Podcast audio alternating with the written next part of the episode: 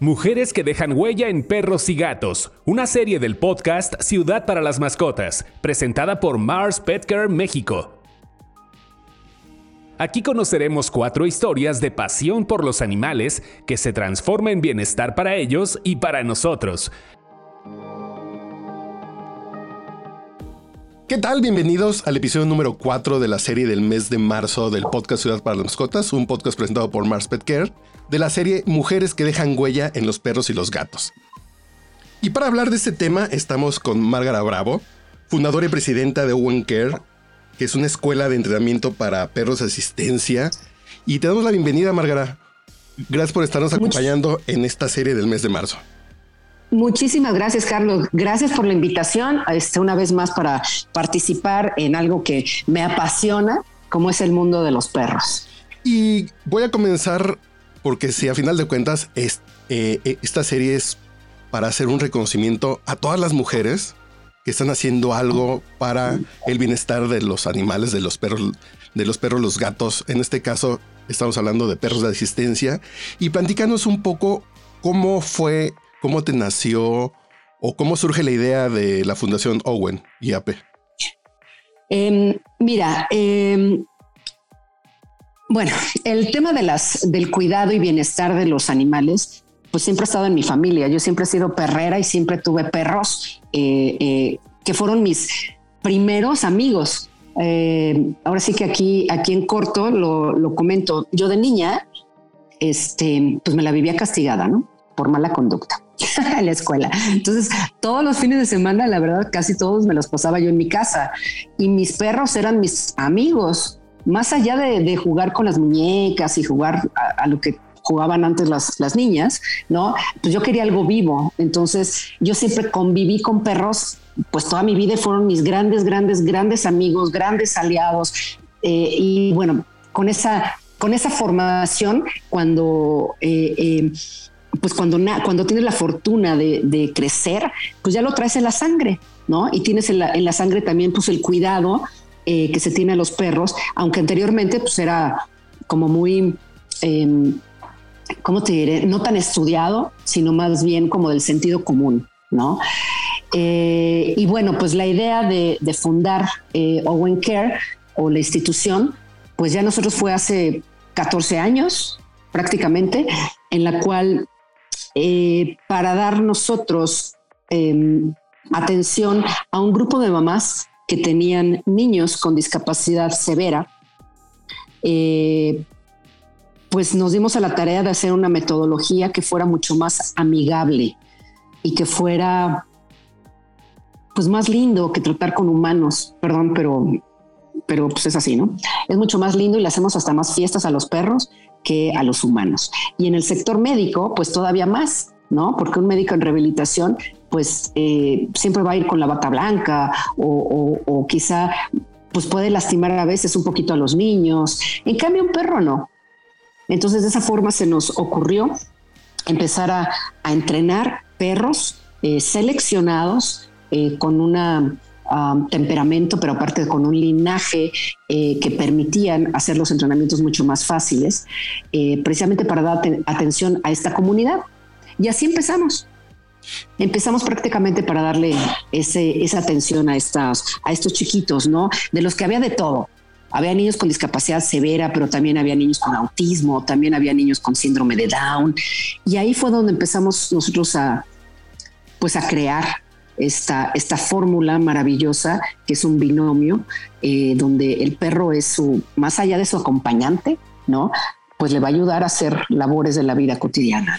Déjame regresarme un poquito para atrás de lo que nos platicabas de que tú eras una niña que estaba castigada y que convivía mucho con los perros. qué horror. Y a final de cuentas, sí te dieron un apoyo emocional. Eh, lo que hace la Fundación Owen es un tema más terapéutico a nivel médico, podría decirse. Pero en aquel pues momento va mucho más allá quizá de eso, porque la parte médica no es una, una, un área, digamos, de los cinco diferentes tipos de perros de asistencia. Sino, em, bueno, hacemos un poquitito más. ¿no? Eh, lo primero es pues como tú mencionas, ¿no? la compañía que puede dar una, mascota, ¿no? Prácticamente. Y luego, ¿cómo esta experiencia de niña la fuiste trasladando a eh, ya lo que es la fundación? Pues fíjate que, pues es algo como no pensado, ¿no? Eh, la verdad, yo no nunca pensé tener una fundación que trabajara con, eh, pues con mi pasión, que son los perros, sino la verdad yo iba para otro lado y, bueno, la vida se encargó de, de ponerme en el lugar adecuado. ¿No? Prácticamente.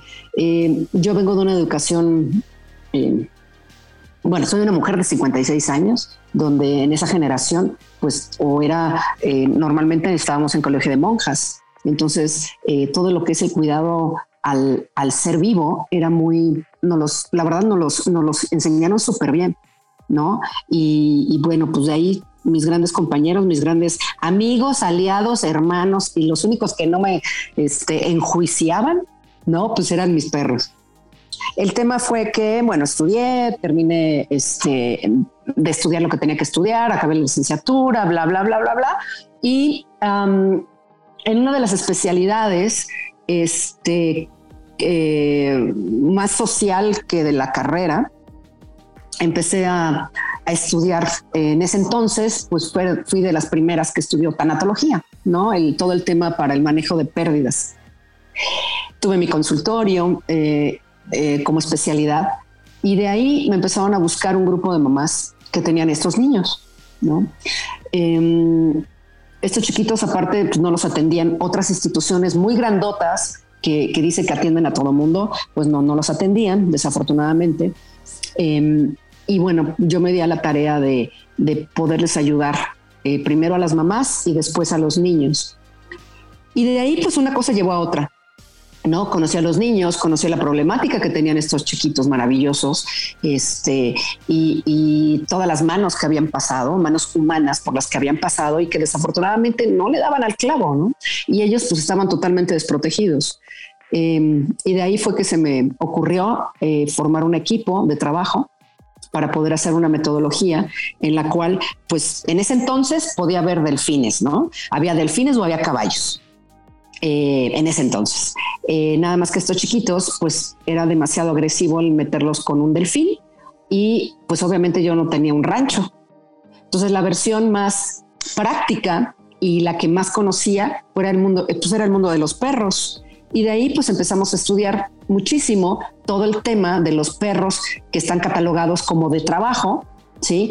Para eh, asistencia, ¿no? En este caso de niños con discapacidad. Y empezó, ahí empezó la bolita, empezó la bolita, empezamos a hacer dinámicas, empezamos a, crear nuestra propia metodología porque no lo había en México ni en el mundo, eh, eh, o de menos no en el mundo que nosotros podíamos conocer este, a través de Internet. Y pues así fue como nos empezamos a especializar eh, prácticamente para hacer unos aliados maravillosos de cuatro patas con unos chavitos maravillosos con dos manitas. Vamos a hacer la aclaración, si nos puedes ayudar. ¿Cuál es la diferencia entre un perro de asistencia y una mascota? Porque luego pensamos que la mascota es un integrante de la familia, es eh, sabemos que es un integrante de la familia, pero además estos perros de asistencia son perros de trabajo, que además tienen una función y están educados y entrenados para apoyar a estas personas que tienen algún problema eh, físico. Discapacidad. Discapacidad. Mira, em, creo que va a ser más fácil, ahorita que mencionas, ¿no? De que si las mascotas o perros de compañía, ya no me acuerdo cómo se les llama ahora, este, eh, son integrantes de la familia, no deben de serlo. Por supuesto que deben de ser integrantes de la familia. Eh, y recalco el que deben de ser, pero obviamente desde nuestro punto de vista y desde mi punto de vista muy particular, dejando siempre eh, el, valor que tiene como perro, porque pues son perros, ¿no? No son hijos, no son niños, son perros y necesitamos regresarle la dignidad al perro y que regrese otra vez a ser perro maravilloso, ¿no? Em, te voy a decir la, diferencia eh, prácticamente, ¿no? Un perro de asistencia, y voy a hablar del perro de asistencia. Un perro de asistencia em, está seleccionado a nivel genético de cinco o siete generaciones atrás dentro del área de perros de trabajo. En el mundo de los perros hay dos tipos de perros. Los perros, bueno, hay tres diferentes tipos o categorías de perros. Los perros que son de belleza, que son los que son puros de raza, que entran a concursos, son los que preservan las eh, condiciones y habilidades para los que fue hecho esa raza de perros, ¿sí? Y eh, también tenemos a los que no entran para ser de belleza, pero son unos perrazos y pueden ser una mascota o un perro de compañía. Y hay otros que tienen otras habilidades. Y estos son los considerados perros de trabajo. Dentro de los perros de trabajo hay muchas líneas en los cuales el perro, como desde un inicio el, el, perro ayudó al hombre, ¿sí? se fueron más hacia eh, labores que necesitaba el hombre hacer de una manera más sencilla, de una manera quizá más segura y que quizá el hombre no podía hacer. Hablo de hombre en genérico, ¿eh? Acuérdense que yo soy de otra generación y, no, no me cuesta más trabajo el entender el, todos los términos de ahorita, pero es incluyente, ¿no? Ya hablo desde lo mío. Este, y, y para estas labores, pues están y se hicieron y se desarrollaron estas razas que son de trabajo, ¿no? Eh, para el pastoreo de ganado, para la búsqueda de personas, para inclusive este, ya búsqueda en, en agua, en nieve, en fin. Y dentro de estos perros de trabajo está una categoría que ayuda a las personas, pero que tienen discapacidad o alguna condición médica discapacitante. Y estos perros son los llamados perros de asistencia o perros de servicio. ¿Sí? Y en su nombre pues lo dice, ¿no? Es un perro que asiste a una persona con discapacidad o con alguna condición médica discapacitante para hacer las eh, labores o acciones de la vida cotidiana de una manera más sencilla, más simple, más segura y sobre todo que eh, pues lo haga ser independiente. Entonces, esas son las dos grandes diferencias. Ahora, eh, una mascota o un perro de compañía es un ser maravilloso y todos los perros pueden ayudar, pero pues no todos los perros pueden llegar a ser eh, perros de asistencia. Yo siempre lo, comento de otra forma. Em, no todos podemos ser maratonistas. No todos podemos, eh, o todos los hombres, no me acuerdo quiénes son, pero los hombres no pueden hacer un Ironman no todos, no todas las razas de seres humanos, ¿sí? Pueden llegar y correr un maratón, en X tiempo como lo hacen los kenianos. ¿Por qué? Porque ya traen unas condiciones genéticas que los hacen ser muy buenos en eso. Es exactamente lo mismo con los perros. Eh, los perros de asistencia tienen que tener un linaje especial únicamente o de menos en, a nivel mundial se utilizan eh, razas que están predispuestas para eso, ¿sí? Eh, y bueno, obviamente el entrenamiento, a diferencia quizá de una mascota que ojalá y todo el mundo lo llevara con un entrenador para este, que tuviera buen comportamiento, pero pues un buen comportamiento les lleva dos meses, tres meses, no más. En cambio, un, un perro de asistencia, sí, el entrenamiento que se hace desde Poppy es desde los 18 a 24 meses. Es muchísimo tiempo, ¿no? Y, bueno, eso estamos hablando de formación. Si estamos hablando de labores, pues es muchísimo, muchísima la diferencia, ¿no? Entonces, y aquí el tema es el linaje, eh, la raza permite. Entonces, ¿cómo lo seleccionan ustedes? ¿Cuál es el proceso para decir dónde los buscan, cómo los buscan, cómo los van cómo se van acercando a ellos, cómo van haciendo e, esta pues esta selección de estos jugadores más valiosos para lo que hace Fundación Nowe. Mira, todas las escuelas de entrenamiento a nivel mundial necesitamos un brillante en bruto, pero necesitamos de un brillante, ¿vale? Desafortunadamente, no todos los perros pueden ser brillantes, ¿sí? Eh, por lo tanto, todas las escuelas de entrenamiento tenemos nuestra propia crianza, porque es una línea muy especial, muy, muy especial, eh, eh, tanto de raza como de linaje, para lo que pues ya lo traen, ya lo traen generaciones atrás. Sí, es una maravilla porque nosotros necesitamos de esos, este, eh, de esos este, diamantes, no, esos brillantes. precisamente para llegar nosotros tomarlo, saber que es un brillante y empezarlo a pulir de tal forma que cuando lo entregamos va a ser un diamante precioso que le va a salvar la vida a una persona con discapacidad. Eh, nosotros tenemos nuestro propio criadero. Utilizamos las, sobre todo la principal raza a nivel mundial que se utiliza, que es el Labrador Retriever. Eh, también tenemos Golden Retriever, pero trabajamos mucho más con Labrador Retriever porque tienen una serie de condiciones y de habilidades natas de la raza, ¿sí? Que es de trabajo, que para nosotros ya nada más hay que pulirlo, en realidad.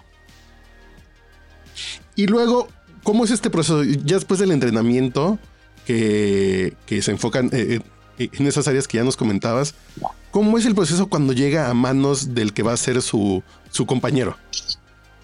Eh, miren, no, no, no, son dos seres vivos que van a unir sus vidas em, por 10 años, 14 años, ¿no? Por lo tanto, pues no podemos eh, entregarlo así. Nosotros en Owen Care, el, cachorro desde, los, desde el destete que, y que después no la mandan del criadero aquí a la escuela de entrenamiento, ¿sí? va pasando por un proceso de entrenamiento y de crecimiento. ¿sí? Y durante todo ese proceso, ¿sí? Eh, eh, obviamente pasa por muchísimos entrenadores, pasa por mí también, obviamente. Yo estoy muy, muy, muy al pendiente de mis, de mis perros y de los cachorros.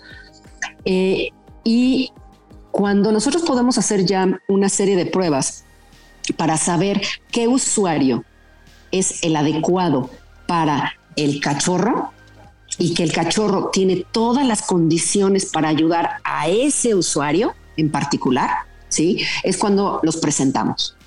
Pero antes, los usuarios, sobre todo nosotros trabajamos mucho con niños con autismo, este, los chiquitos pues conocen a los popis desde chiquitos y les vamos mandando fotitos, videos y de todo. Entonces ya saben perfecto que uno de esos perritos va a ser de él. Entonces desde ese momento ya empieza a haber un vínculo, aunque no se conozcan. Y durante todo el proceso de entrenamiento vamos, vamos haciendo el vínculo o vamos propiciando el vínculo del usuario ¿sí? final con el perro. A manera que nosotros no hacemos graduaciones, sino vamos haciendo entregas parciales. Imagínate a un, a un, niño que lleva esperando a su perro y que lo ha estado eh, monitoreando y ha estado viendo cómo va creciendo y lo nuevo que está haciendo y de todo. Imagínate el primer día que ahora sí va a conocer al que va a ser de él. O sea, le hacen dibujos, no duermen la noche anterior. Es una, y bueno, nosotros tampoco, porque es, una emoción que impresionante de toda la familia y de nosotros también, ¿no?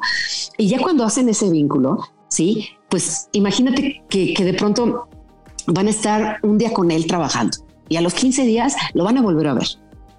Y así lo vamos, lo vamos haciendo, esa entrega la vamos haciendo gradual ¿sí? Para que se conozcan, para que se, este, sepan también cómo hablarse uno al otro, ¿sí? Cómo resolver también los, los eh, para lo que fue entrenado el perro, ¿sí? Y entonces imagínate que llega la primera noche en la que se va a quedar el cachorro en su casa. o sea, es, es, es mágico lo que empieza a pasar. Hasta la entrega ya final, ¿sí? Que es cuando el cachorro ya o el perro este, ya lleva, no sé, eh, cinco días o siete días eh, durmiendo en casa de su usuario, ya conoce perfecto cómo se, eh, lo que está, cómo cómo funciona la familia, dónde duerme, o sea, ya, ya todo eso ya lo vamos haciendo gradual hasta que ya es la entrega final y es la entrega de credenciales. Nosotros ya entregamos ahora sí todas las credenciales, entregamos este, todas las certificaciones internacionales, todo, todo lo entregamos. Y ahí es cuando, pues el, o sea, ya, ya se va forjando, ¿no? Ese, ese, ese vínculo. Ya es algo mágico, la verdad, mágico. Y luego, eh, ¿cuál es el proceso? ¿Cómo han visto en estos casos de, de autismo principalmente? Eh, ¿Cómo ven la mejoría cuando llega esta relación?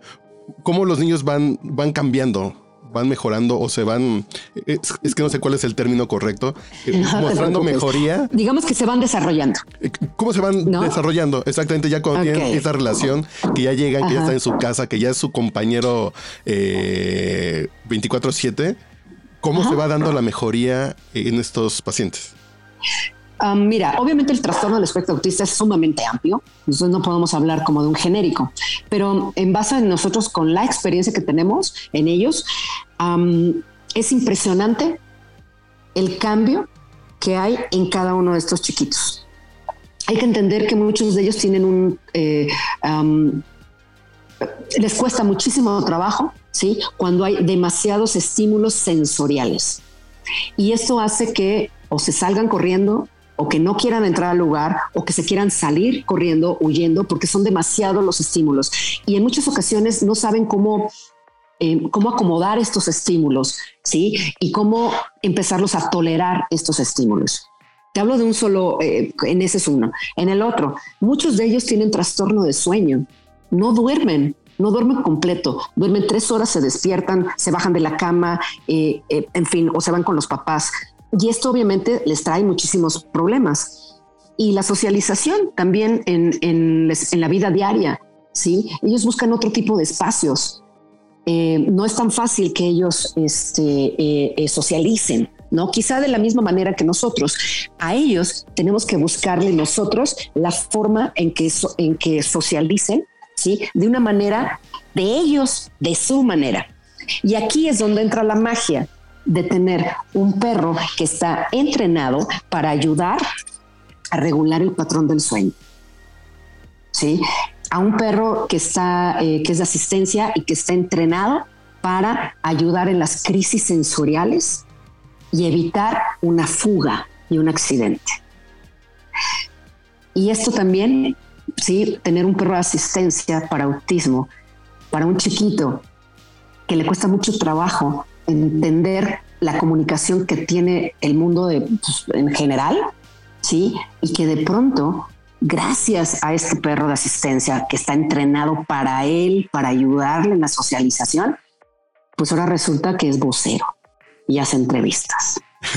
Entonces, es, el avance impresionante. ¿eh? Impresionante. Eh, yo, yo, en serio, yo invitaría a que conocieran a Nicolás. Eh, Nico, cuando nosotros lo conocimos, era un niño de ocho años introvertido atrás eh, de, uno de los hermanos y donde le costaba mucho entender pues cómo los demás se comunicaban prácticamente, ¿no? Él tiene autismo, tiene Tourette y tiene epilepsia. Bueno, hoy, al día de hoy, él es uno de los voceros, es la voz de muchos niños con autismo en México. Eh, tiene a Mika, su perra maravillosa, eh, eh, y bueno, hoy ha, hecho entrevistas a expresidentes, ha hecho de México, ha hecho entrevistas a políticos y senadores en México. Entonces imagínense el cambio. Entonces, cuando hablas de que un perro asistencia entrenado para autismo llega a la vida de uno de estos chiquitos, cambia la vida del niño y de la familia. Y déjame irme a un lado eh, para avanzar. ¿Tú cómo te sientes como mujer que hace esta labor? ¿Cuál es, cómo te sientes tú cuando termina el día o cuando ves que un niño está haciendo todo esto que me platicas? ¿Cómo te sientes tú? Bueno, pues mira, de entrada soy súper llorona, ¿no? Y ahorita nada más me lo estás preguntando, yo traigo la, la lágrima. Es muchísima la emoción muchísima la emoción de, ver que estamos cambiando vidas. O sea, es, es no, lo puedo ni siquiera mencionar con palabras. Qué bueno que tuve la oportunidad de, cambiar de giro y de hacer lo que hago porque a mí me toca, y, y, eso yo sí lo sigo haciendo, porque a mí el contacto con los perros es básico, a mí me toca este, entrenarlos, por ejemplo, el tema de la em, de que ayuden a regular el patrón del sueño, ¿no? Entonces, para mí es un placer ver el desarrollo del perro porque yo lo traduzco ya en el niño. Y entonces cuando, cuando el perro se va, ya por fin, este, ya, ya digamos que ya con su familia, obviamente me entra tristeza, ¿no? Como ser humano. Somos bien llorones nosotros aquí en One Care porque estamos como con el corazón eh, abierto, ¿no? En ese sentido, porque tenemos que entender lo que necesitan los, los niños y lo que necesitan las familias de los niños. Entonces, para mí es un orgullo, un orgullo ver a mis perros que están haciendo su labor y que de pronto ya se fue a la NASA, al Museo de la NASA, o que está dando una eh, capacitación en Cancún este, con su usuario eh, sobre la inclusión o que está eh, entrando a un concierto de rock, el niño, Sí, es, y antes no ni siquiera podía eh, aguantar pasar por enfrente, ¿no? Entonces, para mí es un orgullo, un orgullo como mujer, un orgullo como mexicana, ¿sí? Tener esta, esta fundación y hacer esta labor y sobre todo, pues no sé, mucho, mucho orgullo. ¿Qué te digo? Creo que lo que más me sorprende, porque todo es sorprendente, pero ¿cómo te dedicabas tú antes al manejo de pérdidas con el tema de, la tanatología y hoy te dedicas al tema de las ganancias, a final de cuentas, como tú estás del otro lado, tú estás dándole a la gente el siguiente paso, eh, estás dando, eh, estás ayudando a que la gente logre y obtenga cosas cuando antes te dedicabas a las pérdidas, ¿no? Con la tanatología y suena maravilloso. Sí, bueno, el, dedicarme al manejo o a la, no es al manejo, a la integración de la pérdida, pues te lleva a la vida. Si tú no integras una pérdida de lo que sea, ¿eh? de un ser vivo, de un, ser, de un pariente, de una pareja, de un divorcio, de un hijo, eh, de un perro, ¿sí? Si no lo integras, se queda ahí el hueco y te quedas sufriendo, ¿no? Si lo integras bien y lo trasladas y lo haces tuyo, te vas a la vida y das gracias a la vida, ¿sí? De que estuvo esta persona o esta, esta relación o esto en tu vida. Eso es, yo creo que esa es la traducción para también cambiar la vida de, una familia o de un niño con autismo o de una eh, mujer que tiene discapacidad eh, y que no puede caminar, ¿sí? O que necesita eh, a un perro de asistencia que le pase las cosas porque pues tiene parálisis cerebral.